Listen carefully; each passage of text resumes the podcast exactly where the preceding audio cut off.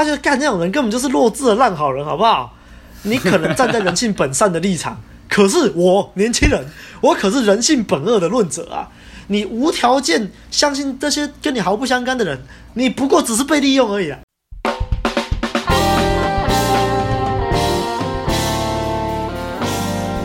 嘿呦，大家好，大家好，大家好，欢迎回到《问路人人生指南之被讨厌的勇气》第五页的上集。那因为第五页内容比较丰富的关系，我们第五页会分成上中下集来讲。今天要讲的章节呢，是从过多的自我意识反而牵制自我，讲到年轻人要超越成年人，页数是两百二十八页到两百五十页。这次会由我帮大家大致梳理故事的脉络，我们一样会对故事的内容做反应，最后则是我们的心得总结时间。开始之前，别忘了按赞、订阅、分享给你身边所有的朋友，还有最重要的，欢迎抖内给我们陪我们熬夜录音哦。那就开始啦。上一集我们把第四页讲完了，不知道大家会不会觉得有点难理解呢？太难理解。至少当初我第一次接触到这本书的时候，在第四页开始就已经有点问号了。哎，那接下来进入的第五页也不是那么的好理解。对，不过就由我们问路人带着你。相信你会更容易理解书中想要表达的意思。OK，OK，Okay, Okay. 这个故事来到了第五个夜晚。年轻人觉得自己想了想，阿德勒心理学确实对人际关系研究的很透彻。人际的最终目的是社会意识。OK，但是真的只要这样就可以了吗？我们之所以来到这个世界上，应该是要完成一些更不一样的事情吧。人生的意义究竟是什么？自己到底要到哪里去，过着什么样的生活？年轻人越想越觉得自己的存在是如此的渺小啊！所以就进到我们今天的第一个章节：过多的自我意识反而牵制自我。第五个夜晚的开头，年轻人跟哲学家说：“啊，我们大概已经有一个月的时间没有见面啦。”他说，在上一个夜晚之后，他一直在思考有关于社会意识的问题。他觉得社会意识确实是一个很有魅力的想法，但是他还是认为其中是有问题的，不只是其中讲到宇宙那一 part，他完全听不懂。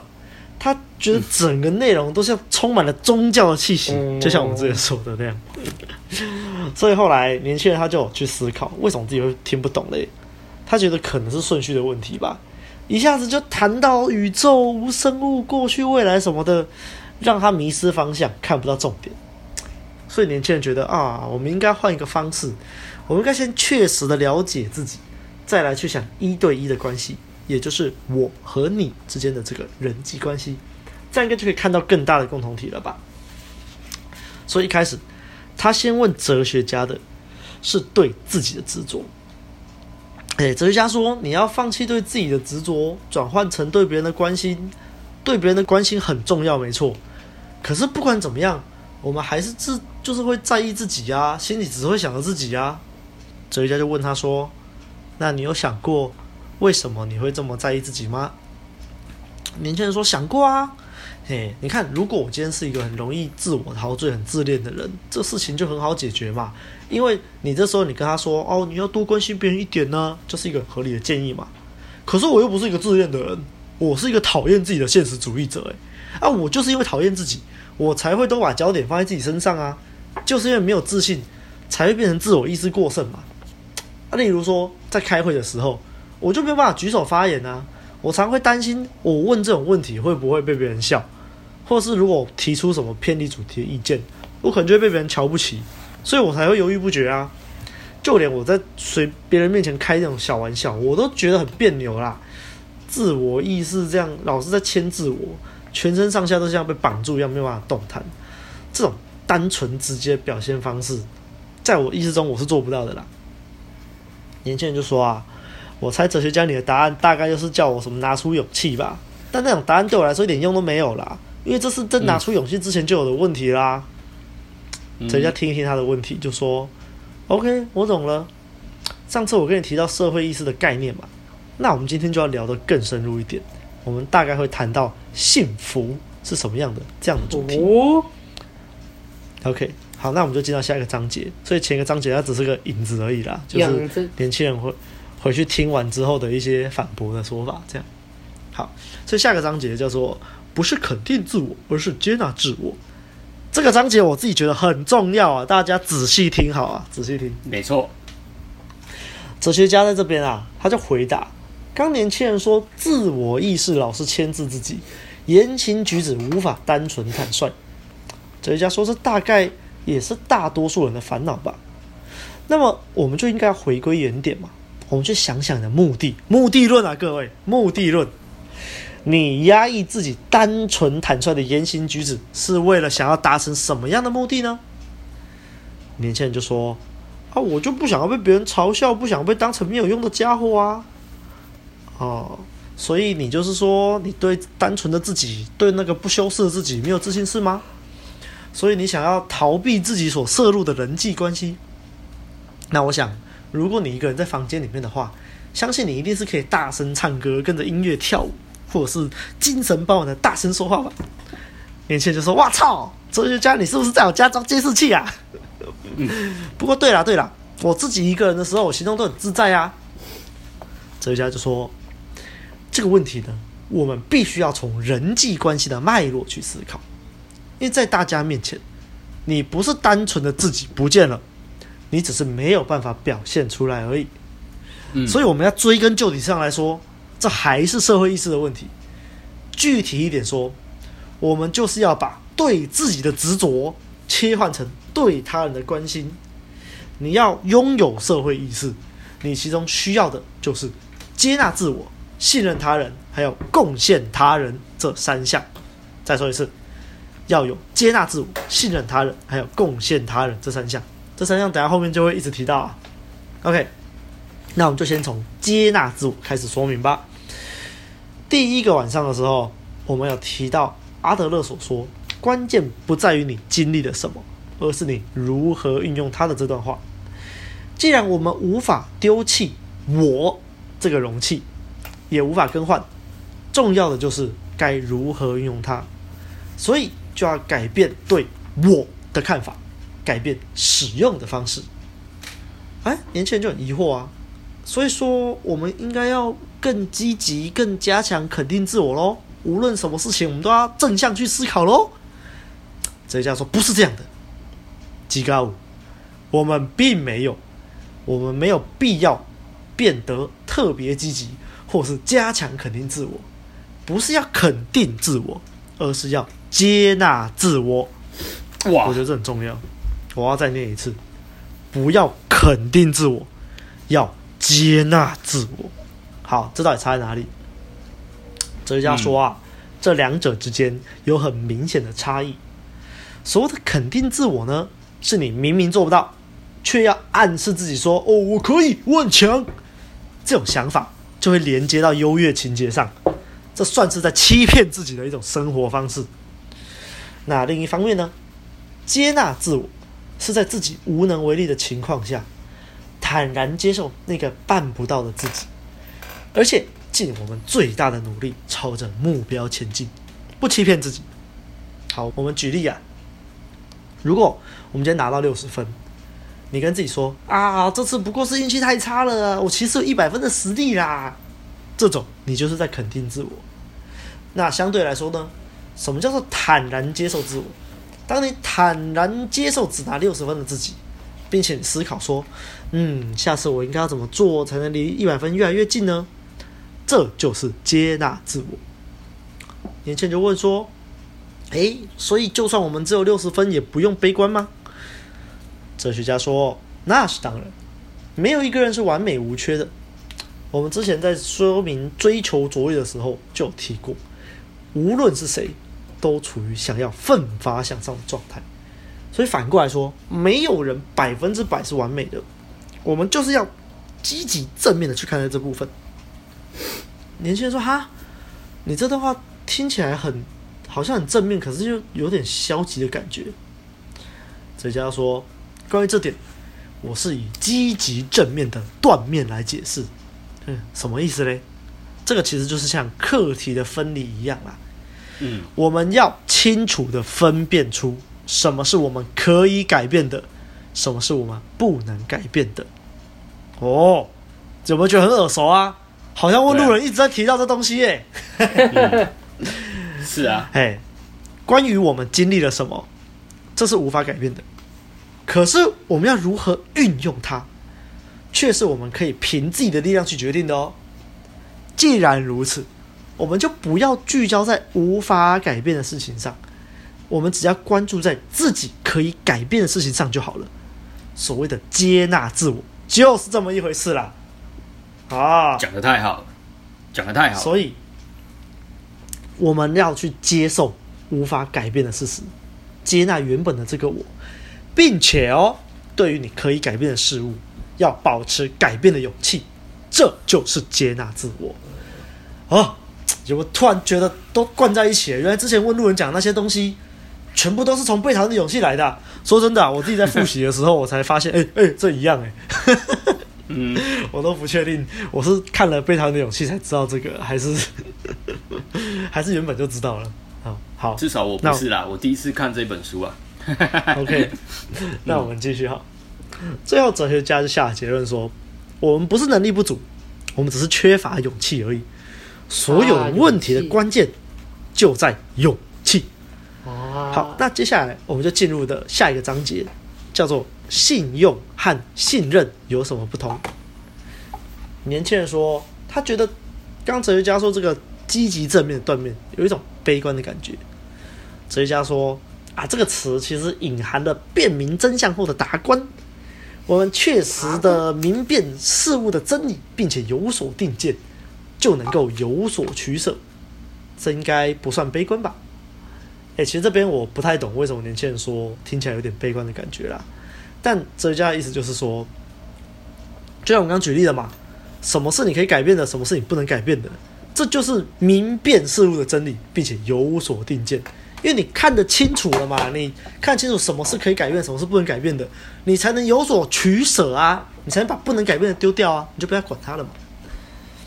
那哲学家就说：“当然啦，并不是说你做到积极正面，还有接纳自我，就可以得到社会意识。你要将对自己的执着切换成对他人的关系。你不可或缺的是第二个关键字：信任他人。诶，年轻人就说：信任他人就是相信别人的意思吧？哲学家说：我们要把自己的相信。”你要分成信用跟信任来思考。OK，首先，什么是信用？信用是有所附加条件的，就是英文里面的 credit credit card 信用卡那个信用。那举例来说，你想要跟银行借钱的时候，你就是要提出一些东西作为担保品嘛，例如房子、车子之类的。那银行就会针对你的担保品的价值来估算，它可以借贷你的金额，来决定要借你多少钱。所以他的意思就是说。如果你还得起，我就借你；或者是我只借你你可能还得起的金额，这种态度就不是信任，而是信用。嗯，相对来说，阿德勒心理学认为，人际关系的基础并不是建立在信用的上面，而是建立在信任之上。所以，什么是信任呢？所谓的信任，就是相信别人的时候。不附加任何的条件，即使没有充分的客观事实足以证明，也选择去相信，完全不考虑担保的问题，无条件的相信，这就是信任啊！怎么可能？年轻人就很傻眼啊！哈，无条件的相信别人，这就是老师你最擅长的博爱了啦！大概跟我小，哲学家说，虽然我们不附加任何条件就相信别人。有可能会遭到背叛，这就像借贷关系之中的保证人，你有时候你是会蒙受损失的，但尽管如此，仍然保持相信的态度，这就是信任。诶，我我们前几次就讲到知世故而不世故嘛，我觉得有一点点那个味道啦。然后我们之前也有提到这个信任的演化那个小游戏嘛，其实也有一点那个味道。但是我们先继续往下看哈。年轻人听完哲学家这番言论就很傻眼，他觉得干这种人根本就是弱智的烂好人，好不好？你可能站在人性本善的立场，可是我年轻人，我可是人性本恶的论者啊！你无条件相信这些跟你毫不相干的人，你不过只是被利用而已啊！哲学家说：“哦，或许有可能被欺骗、被利用没有错啊。但换个立场想嘛，如果是你，你背叛别人的那一方，你想想看，如果有个人在你背叛他之后，依然选择无条件的相信你，不论你对他做什么，他都还是信任你。”这种人，你可以一而再、再而三的欺骗他吗？可以，可以。我这边，我这边有点看不下去。哲学家太够傻小。我懂，我懂。所以年轻人这时候就回他说：“傻小啊，你现在是打算用温情攻势吗？你要我把自己当成像圣人那样相信对方，希望对方良心发现吗？干，你看阿德勒，你说口口声声说不论及道德，现在你这样还不是回到道德的问题？”哲学家说：“错了，错了，错了！我们来想想看，信任的反面是什么？信任的反面是怀疑。假设你把怀疑这个要素加进人际关系的基础之中，你怀疑别人，怀疑朋友，甚至连家人或亲人都怀疑，那会衍生出什么样的问题呢？当你带着怀疑的目光时，对方瞬间就会知道，直觉会告诉他。”这个人不信任我。嗯，在这种情况下，你认为彼此还能建立什么正面的关系吗？事实上，我们就是必须要无条件的信任，才能建立深厚的关系。阿德勒心理学的想法很简单：现在啊，你这个年轻人，你心里面想的是，你再怎么样无条件的信任别人，最后都会遭受背叛。可是，要不要背叛，那不是你的课题，那是别人的课题。你只要考虑自己该怎么做就行了。如果你想着对方如果不背叛我，我就可以给予他同等的回报，你这种想法就是有担保，就是有条件，就是信用的关系。哇！年轻人这边就恍然大悟，连这边都要课题分离呀！会不会啊？哲学家就说：“对，就像我之前说的啊，如果你能做到课题分离的话，人生就会回复到让人惊讶的单纯样貌。”当然啦，说归说，你要了解课题分离的原理原则不难啊，可是你要实践它却是很困难的一件事。真的，年轻人就说：“哦、所以你的意思是，我们要相信所有的人，不论被欺骗，也要继续相信，当一个愚蠢的烂好人就对了，是吗？你这种讲法根本就不是哲学，也不是心理学，你是宗教人士在传教吧？”哲学家说：“关于这一点，我是断然否定的。”阿德勒心理学并不是基于道德上的价值观，提倡无条件信任他人。所谓的无条件信任，不过是为了改善人际关系、建立横向关系的手段而已。如果你不想要跟对方保有良好关系的话，你就拿剪刀一刀剪断也没有关系，因为要不要剪断这一层关系是你的课题。OK，我们故事看到这边。我觉得这其实才是哲学家真正想要表达的。我们不要管他前面那个烂的要命的举例啊，什么 那个举例很烂。从我们我们从这边啊，我们可以看出，首先你要先无条件的去信任他人，才能建立起对等的横向关系嘛。但如果对方背叛你的话，你就可以选择要不要切断这个关系。所以主导权其实是在你手上的啊。反而，如果你从一开始你就一直战战兢兢，觉得说啊，别人不怀好意啦，他们一定是这样从我这边拿什么好处啦，那你就很难跟别人建立互信关系啦，就不可能是对等的平等关系。好，那我们继续说下去。年轻人就说：“好啊，那假设我想要跟朋友保持良好的关系，所以我就选择无条件的信任他，为了他四处奔波，他要钱我就给他钱，我付出我所有的时间跟劳力，结果他还是背叛我。”那你觉得怎么样？我被一个自己无条件信任的人在背后狠狠捅了一刀，我的生活形态不就是变成以他人为前提的状况吗？哎，哲学家说，看来你还是不了解信任的目的在哪里啊。OK，我们举例来说，你对于你正在交往对象起了疑心，你觉得他是不是在劈腿，所以就积极的想要寻找对方劈腿的证据。你觉得结果会变成什么样子呢？年轻人就说：“诶，这应该要看状况吧。”哲学家说错，不论是什么状况啊，你都会找到一大堆他劈腿的证据。嗯，哈，为什么？你看，无论是对方无心的举动，跟一些人、跟某人在电话中对谈的语气，或是你打电话联络不上他的时候，只要你带着你怀疑的眼光啊，所有的一切看起来都会是劈腿的证据。即使事实不是如此，你还是会这么觉得。这个就是我们说的合理化啦。你看，我们人类啊是一种很擅长自我欺骗、自我催眠的生物，所以我们可以看到，例如为什么有些人会去相信邪教？你旁人你可能会觉得说，干白痴哦，那个一看就知道是邪教啊，你怎么会信那个？可是当人呐、啊、很笃信一个事物的时候，你就会一直去寻找周边所有可以支持你的证据，去强化你的信念。然后相对的，你就会把所有那些反对的意见全部当空气，全部都看不到，选择性忽略。无论是你看，无论是宗教，无论是政治，都很容易有这个状况，因为人性就是这样嘛。这就是人性啊。嗯、所以哲学家就说啊，你现在不断的担心遭到背叛，你只注意受伤时的痛苦，但是只要你害怕去信任别人，你终究没有办法跟任何人建立深厚的关系。哎，年轻人就说：“好啊，你这样讲，你的意思我都懂啊。建立深厚关系这个目标我也知道啊。可是我就是害怕遭到别人背叛啊，这个事实还是存在啊。那怎么办？”哲学家说：“你看，如果你跟别人的关系只是很肤浅的泛泛之交，关系破裂的时候，你就觉得啊比较没什么。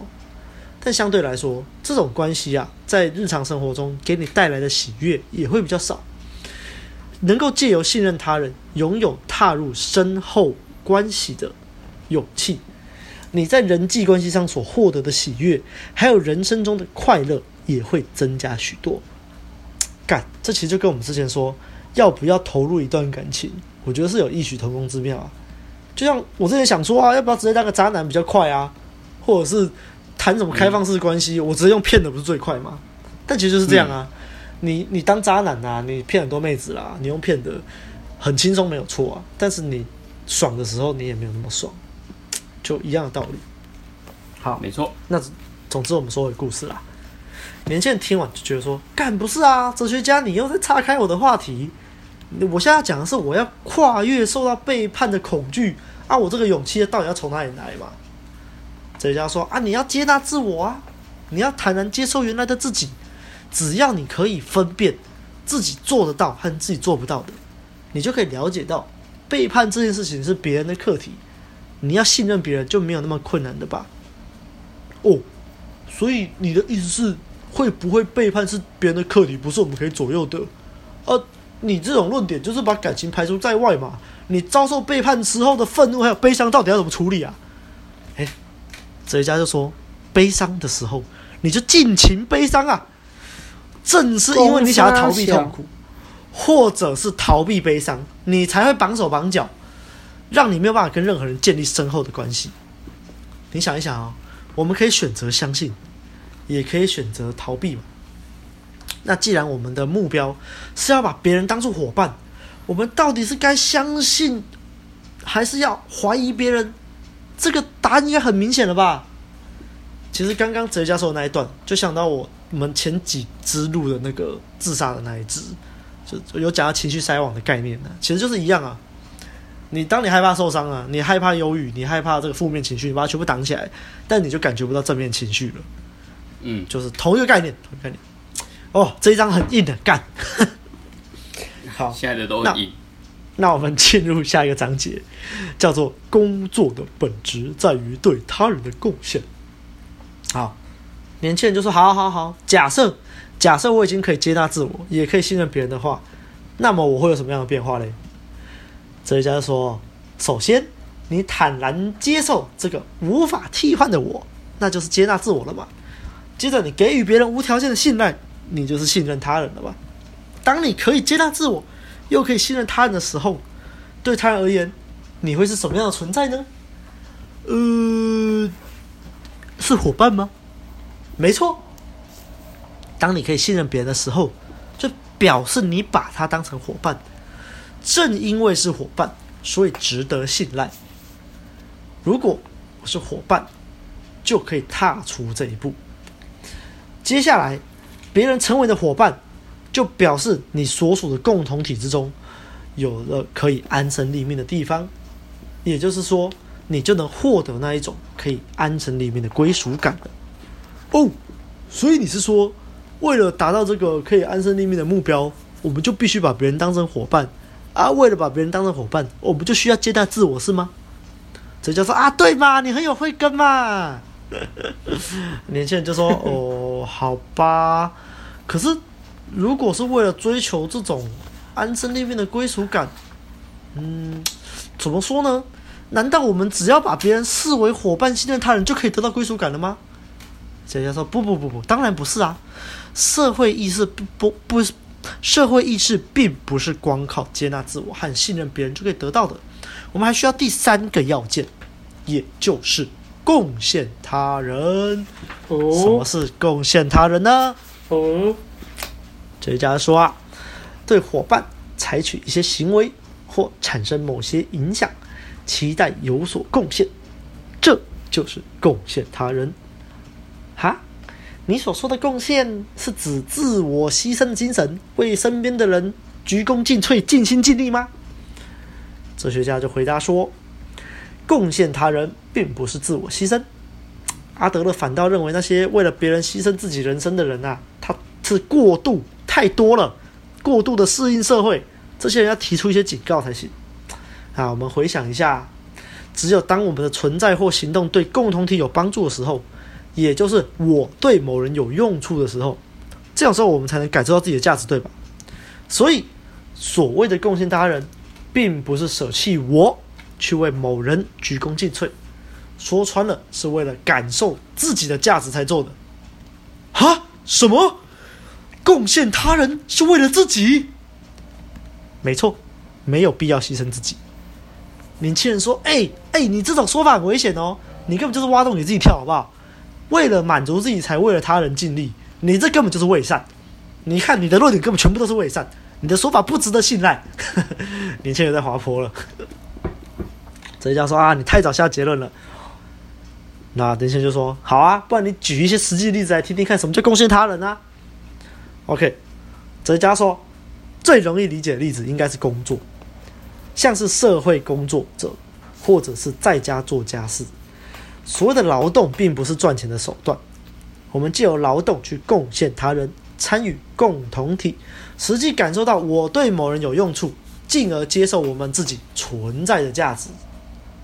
诶，所以你的意思是说，工作的本质是对他人的贡献吗？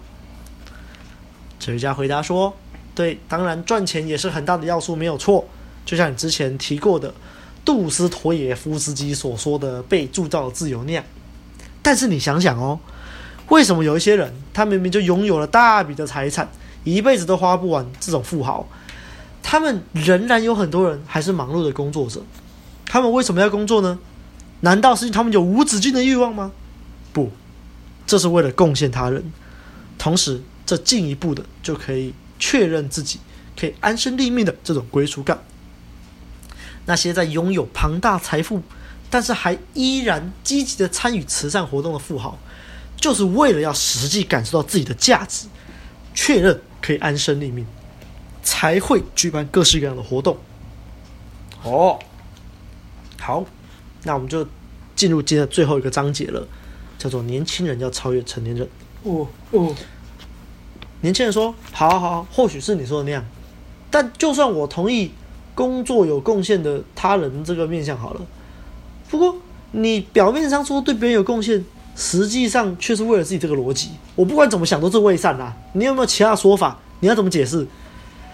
哲学家说：“OK，那你想象一下这个画面啊，现在是有一个小家庭。”那大家刚吃完晚餐，桌上还留了一些碗盘，啊，小孩子都回到自己的房间去了，然后老公只会坐在沙发上看电视，你就是那个太太，只有你在收拾善后，然后大家觉得哦，这理所当然，所以也没有人要动手帮忙。一般来说，我们这时候就会想嘛，哦，为什么大家都不过来帮忙，或者是为什么只有我一定要做这些事情？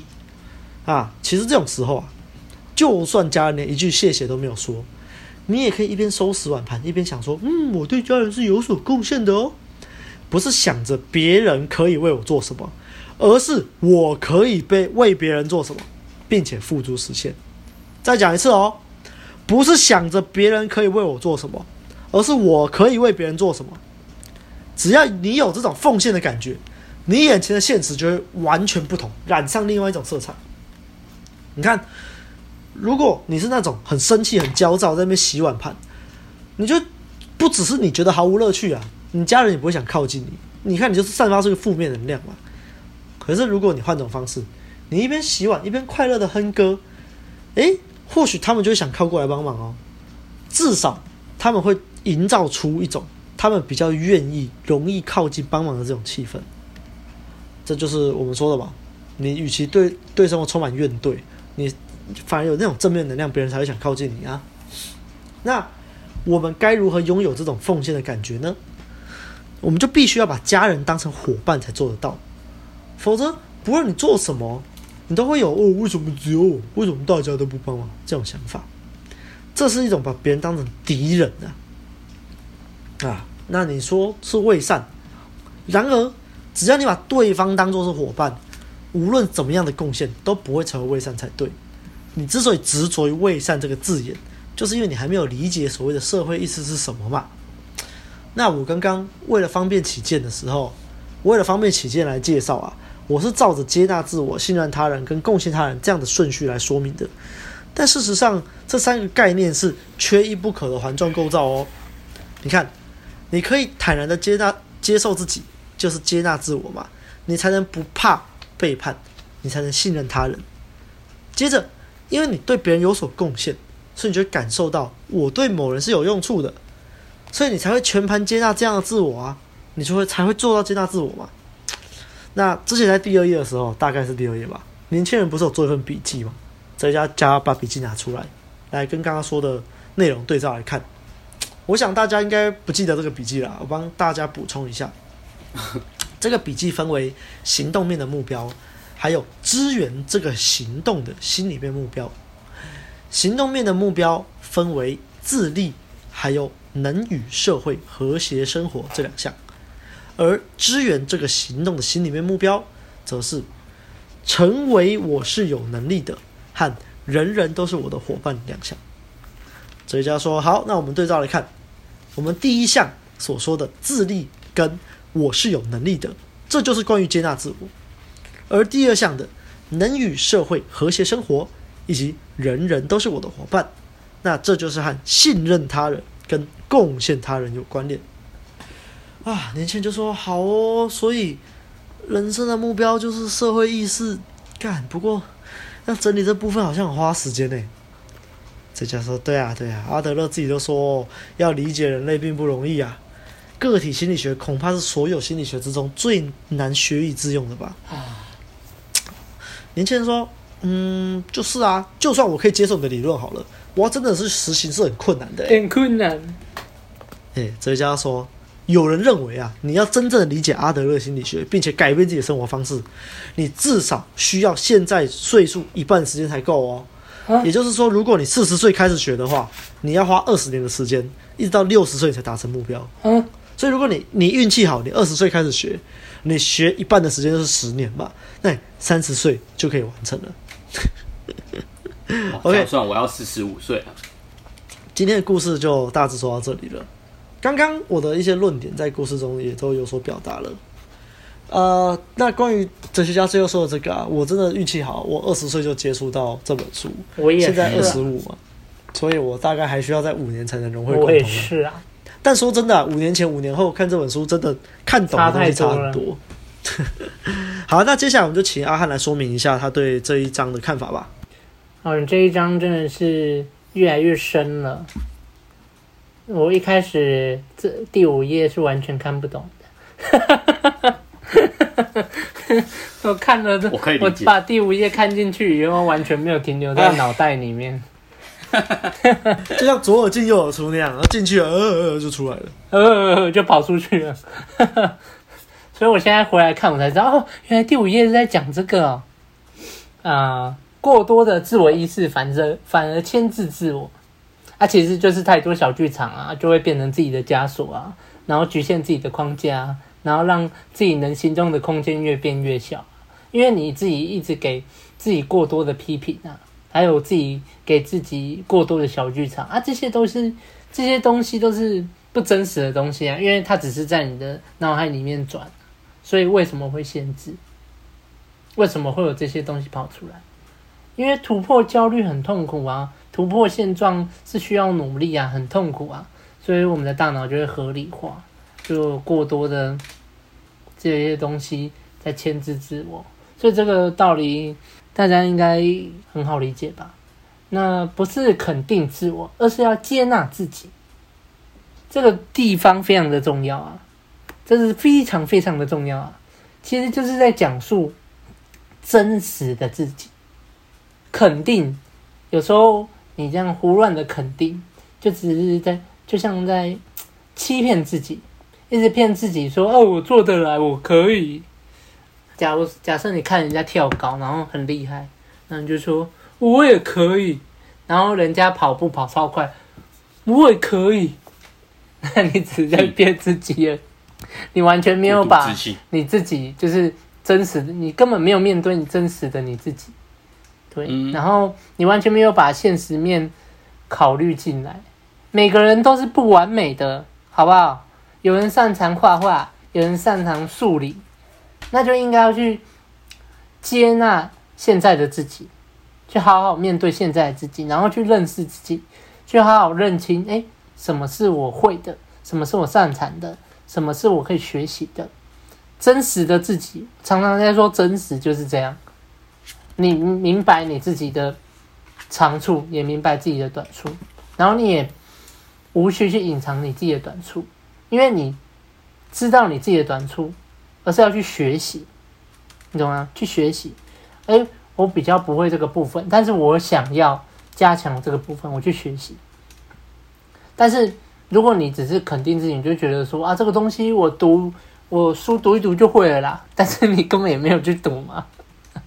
这种东西不能改变哈，我们去接受，我们去面，我们去面对。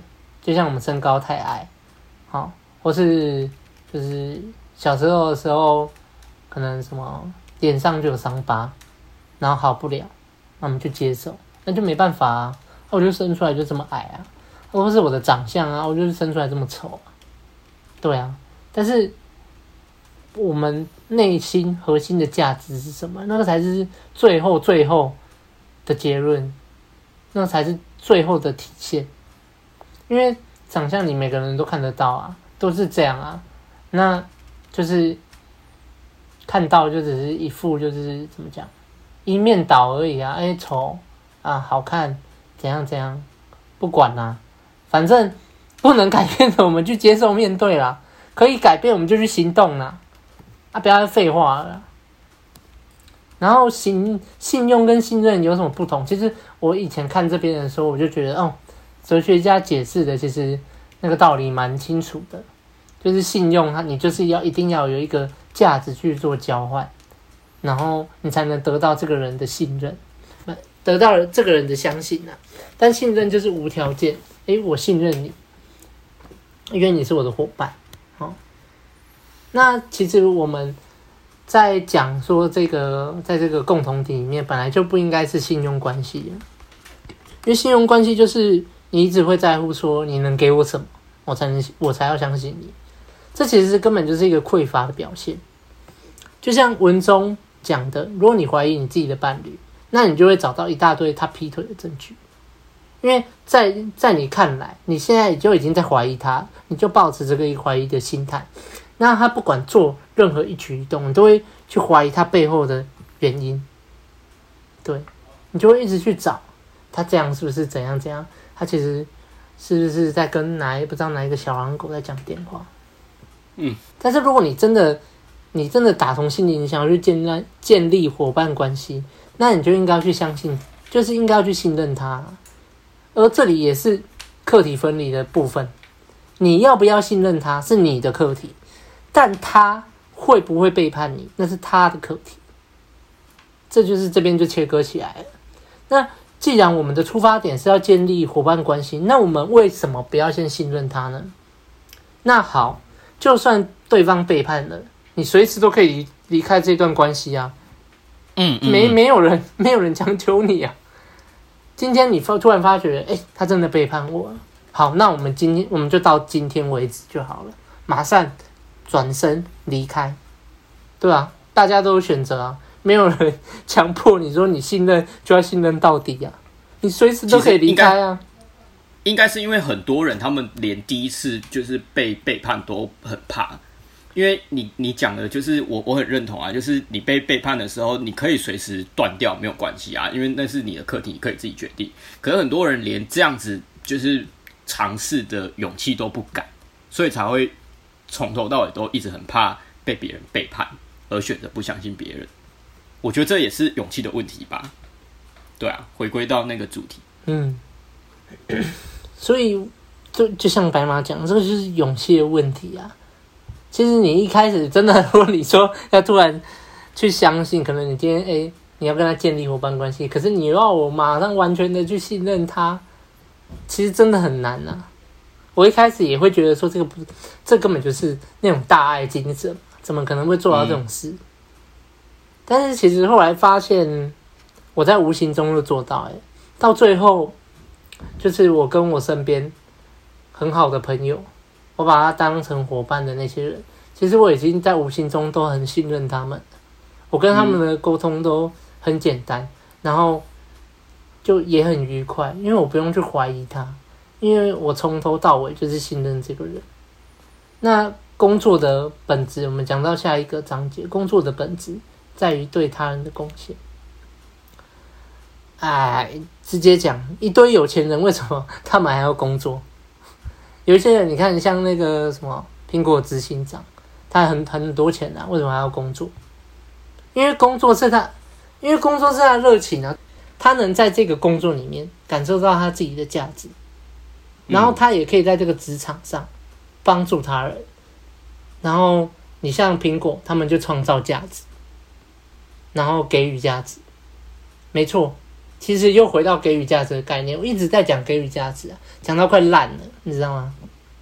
在工作上充分的贡献他人，而进而感受到自己正正身处于这个共同体，那这个就是社会意识嘛。但不是要牺牲自我啦，牺牲自我那只是为了别人而活的行为而已，因为你就为了他嘛，所以你就完全把你自己直接舍弃掉，我全部给你呀、对啊，那不是啊，那你只是为了别人而已啊，没必要为了别人牺牲自己啦。真正的贡献是，我给予价值，然后我充分感受到我，就是我提供了帮助，我给予，然后别人给我的反馈，然后感受到自己的价值，就只是这样而已，好不好？那么讲到了年轻人要超越成年人，我跟你讲。人不管到几岁都是可以改变的，哲学家里面就有讲。但是重点就是你想不想改变，你要不要行动？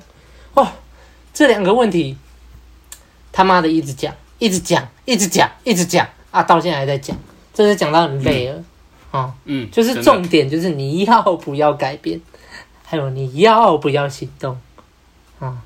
当然，年纪越大的人，他就是因为因为他的价值观嘛，人生观越来越巩固了，所以他如果要花时间改变他的那个价值观、人生观，他是需要更多更多的时间。其实这个很好理解，你就像回头看你的爸妈，他们的人生观、价值观都已经巩固了。有有时候，其实你跟他讲一些新的观念，他就会觉得啊，那个都小孩子在那边乱搞一通的。什么看书来的啊？看书也没有比我的人生经历还要还要厉害 对啊，嗯，对啊。所以年轻人啊，你现在已经听到我们问路人的 Podcast，开始学习了，那你就是很幸运啊。那如果你今天还听到我们的 Podcast，然后你还要骗自己，一直骗下去啊，那你再骗下去就是一辈子了，你就再也来不及了啊。所以。嗯，所以你到底要不要行动然后哦，好烦哦！这不要去重点啊，最后一个重点啊，不要一直去想说别人要为我做什么，而是要去想我要如何贡献，我可以给予对方什么价值，我自己的价值在哪里？我认识自己吗？我有接纳自己吗？啊，说好多了，我不想再说了，就这样。嘿，以上。嗯，好好，辛苦你，辛苦两位了。我在看这一章的时候，跟你们的感觉一样，就是嗨，从第三页以后啊，真的是有够难的。就算多读几遍，把表面上的内容看懂了，但做起来却还是很困难。所以我非常的认同哲学家说的，就是呃，要用岁数一半的时间去实践，才能够真正完全理解跟做到。那对于我来说，我现在三十岁，用一半的时间，这样加起来已经要到四十五岁了。还好你不是原本就是那种定性心态啦，你原本就是有成长心态的人，所以应该不会花那么久。啊、希望是这样子啦，对。所以在看的时候，干真的就觉得好硬哦、喔，比我的老二还硬。哇，这么硬啊！对，没错。所以大家就是不用对自己太苛求啦，就是先听我们讲，然后也是慢慢的把这些信念融入在生活中，慢慢去实践吧。好了，首先我想要先补充一下，刚刚阿亮有提到，为什么年轻人会觉得积极正面的锻炼有一种消极悲观的感觉？哦，其实是因为年轻人可能接收太多那种社会上一直要你肯定自己的那种言论啊。那当哲学家提出来说不对，你应该是要先接纳不完美的自己，然后承认自己有哪些不完美的地方，然后再想办法。改进，而且要先分辨出哪些是可以改变的，哪些不能改变的。那年轻人他可能有聚焦在不能改变的地方，那等于需要断舍离嘛？可是他做不到断舍离啊，所以他会觉得，就是谈到现在，我们居然还是有东西是没有办法改变的，那感觉好像有点悲观呢。他的意思应该。原来如此。对对对对啊，所以其实我也很认同哲学家讲的，就是我们本来就应该是要分辨。可以改变的跟不能改变啊，这个我们已经讲到烂了。我以前写过的文章也是，就是我们本来就应该要把心力放在我们可以改变的事物上，这一直都在讲。那刚提到说不要一直肯定自己，这其实让人想到什么？就是那种直销宣传啊，那种什么宗教在传道啊，就是其实你根本就没有那种能力，然后那个。直销的那个主持人可能就会告诉你说：“哦，你要每天就是告诉自己啊，我做得到啊，我一定可以在大学的毕业的时候赚到第一桶金啊什么的。你看起你别人都做得到了，你一定可以的啦，要相信自己。这样子就是不断的给你灌输这种概念，毒鸡汤。对，然后包括很多宗教也是啊，就觉得呃，世界上宗教百百种，那对于每个人来说，每个人都有适合自己的信念。”去依靠、去实行、去实践，但是不代表说你相信的那一套信仰对别人来说也是有用。所以你拿你那一套信仰去跟别人说，你只要相信这套，你就做得到，你就肯定可以成为更好的自己。然后那个听的人他就会觉得，哦，没错，好，我只要信你的这一套，我就可以变得更完美的存在，就这样，然后催眠自己，这就是肯定自己的一个误区啊，就会变成像哲学家讲的，就是。有点类似欺骗自己的味道啦，所以我很我很赞同他说接纳自己，因为确实当你接纳自己不完美的地方的时候，你就会变得坦然，而且也不是说很消极的说我就烂，而是我知道我这个地方还不够好，但是我有办法让它变得更好，我只要有在做，或甚至在这条更好的道路上，我就是正确的，我就是走在正确的道路上，这样那是对于自己的一种自信。好。那讲到信任这个议题啊，其实也是想到蛮多影剧跟动漫都在强调这个主题啦，就真的是蛮多。你看嘛，就很多动漫的主角啊，他他跟伙伴之间也都是相互信任的啊。就算就是主角可能被误认为说是什么卧底啊，还是反派的，他的伙伴们就算没有实质的证据，他也会跟其他的人说，他绝对不是反派，绝对不是卧底，这样子。我相信他。对，就出来保护他这样子，那种那种。很很拔辣的剧情，还有那个什么，那个迈特戴蒙在长城里面，他讲中文呢，他说信任，就是这个啊。你看那么多影剧，那么多影剧都在讲这件事情。对，那这也让我想到，这社会上其实有蛮多自认为社会经历很丰富的人啊，都会觉得说，呃，要保护自己，所以不可以完全相信别人，而且会拿这套言论来来给你鼓吹洗脑。像是我之前的工作，我在学校里面做行政嘛，那我们都会帮老师们办工作坊。那工作坊有一个活动是要让老师们透过玩木球来学习，呃，正念，这个正念就是当下的信念嘛。那那个木球就成了一个道具，这样。那道具是由我们办公室保管的。那我们办公室的主管是认为说，哦，那个木球就是不能随意的在工作方以外的时间借给其他的老师。可是就是有一个老师，他就是对于正念的这个活动很有兴趣，所以他就有写信跟我们，我跟我的同事问说，能不能就是私下借一下他的那颗球，然后他想要就是回去练习之后再教导学生这个样子。然后我们同事收到这封信的时候，他是觉得 OK 啊，可以借给这个老师。可是他上报给我们主管的时候，主管就说就不行啊，干嘛要借人家？如果对方不归还怎么办？就是我们主管总是会在就是事情还没发生前，就先把别人当成敌人，然后就是会划清界限，然后认为说，如果对方不归还怎么办，或者是对方如果呃那个把我们的木球弄损了、损伤了怎么办之类的，他就是会先想这么多，然后禁止我们同事跟我们办公室的人把木球给借出去。好，事后那个老师他知道了，就是。跟我们要求很多事情，就是都被打枪，然后觉得我们的态度很奇怪。他不是对我们主管，而是对我们整个办公室的人。所以后来他后来就跟我们办公室很不合，然后跟我们办公室很不合之后，我们办公室的头跟主管都觉得这个老师有问题，就是就是相处上觉得这个老师怎么这个样子啊？怎样怎样怎样？然后我在旁边看，我就我就看得很清楚，然后说。看，是你们先把敌人，是你们先把老师当成敌人，人家才会对你这样子的好不好？啊，这就印证了哲学家讲的啊，当你没有办法完全信任别人的时候，你就没有办法跟任何人建立深厚的情感啊。那到底是谁的问题？对嘛？你如果不信任别人的话，你反你你 你还反过来跟人家说是别人的问题，那不是还蛮可笑的吗？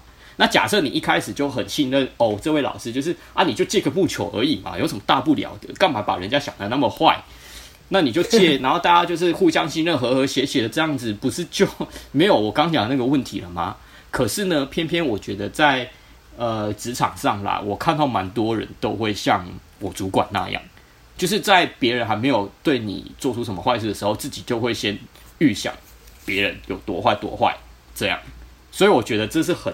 难的啦，对现在的社会来讲，就算哦，就算你跟身边这样子的人讲，我们今天在书里面看到的这一套，他还会说啊，你的想法太天真了，哪怎么可能？你这样子就是那个年轻人太天真了，对啊，你这样子做就是什么？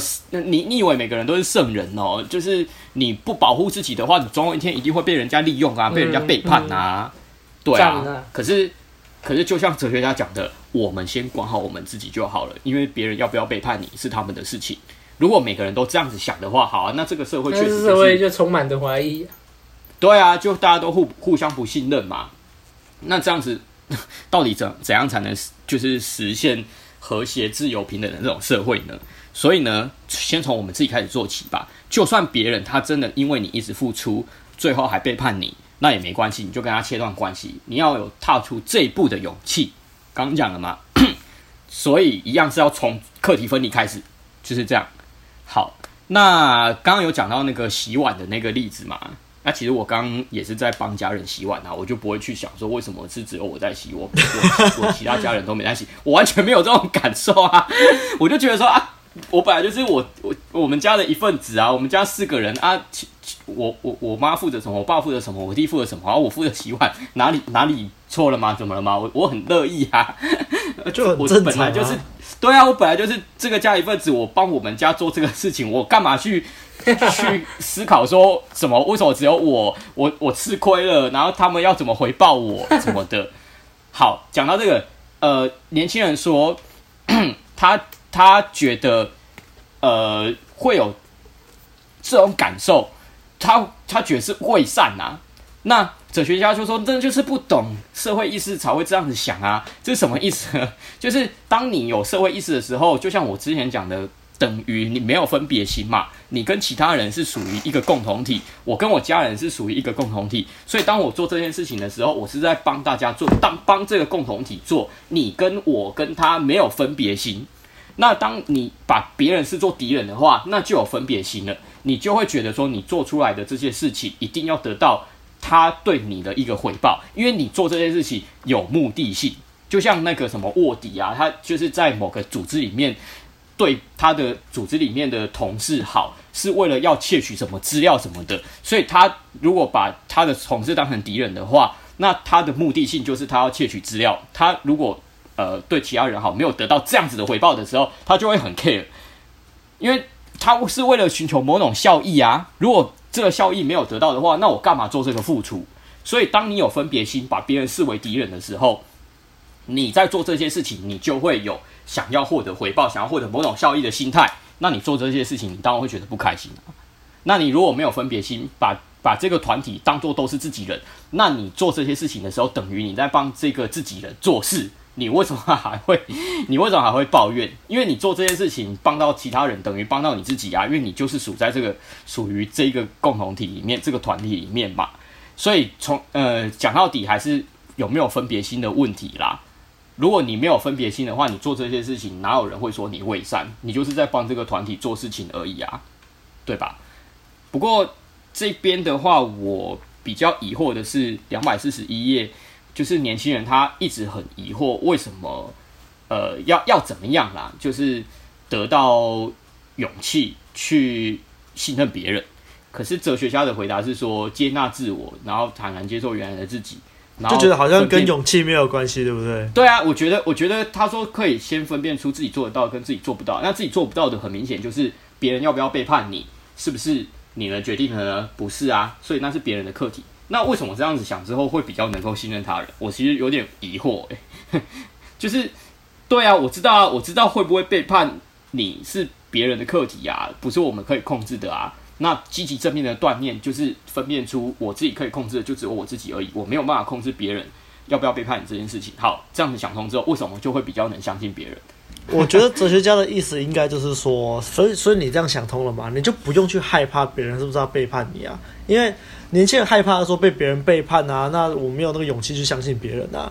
所以哲学家的意思大概就是说，那你现在你搞清楚了这个之后，你就会理解说，要别人要不要背叛你是别人的课题嘛。那既然这样的话，你只要能做好自己能做的事情就好，那你就不用管别人要不要背叛你，所以就没有勇气的问题了。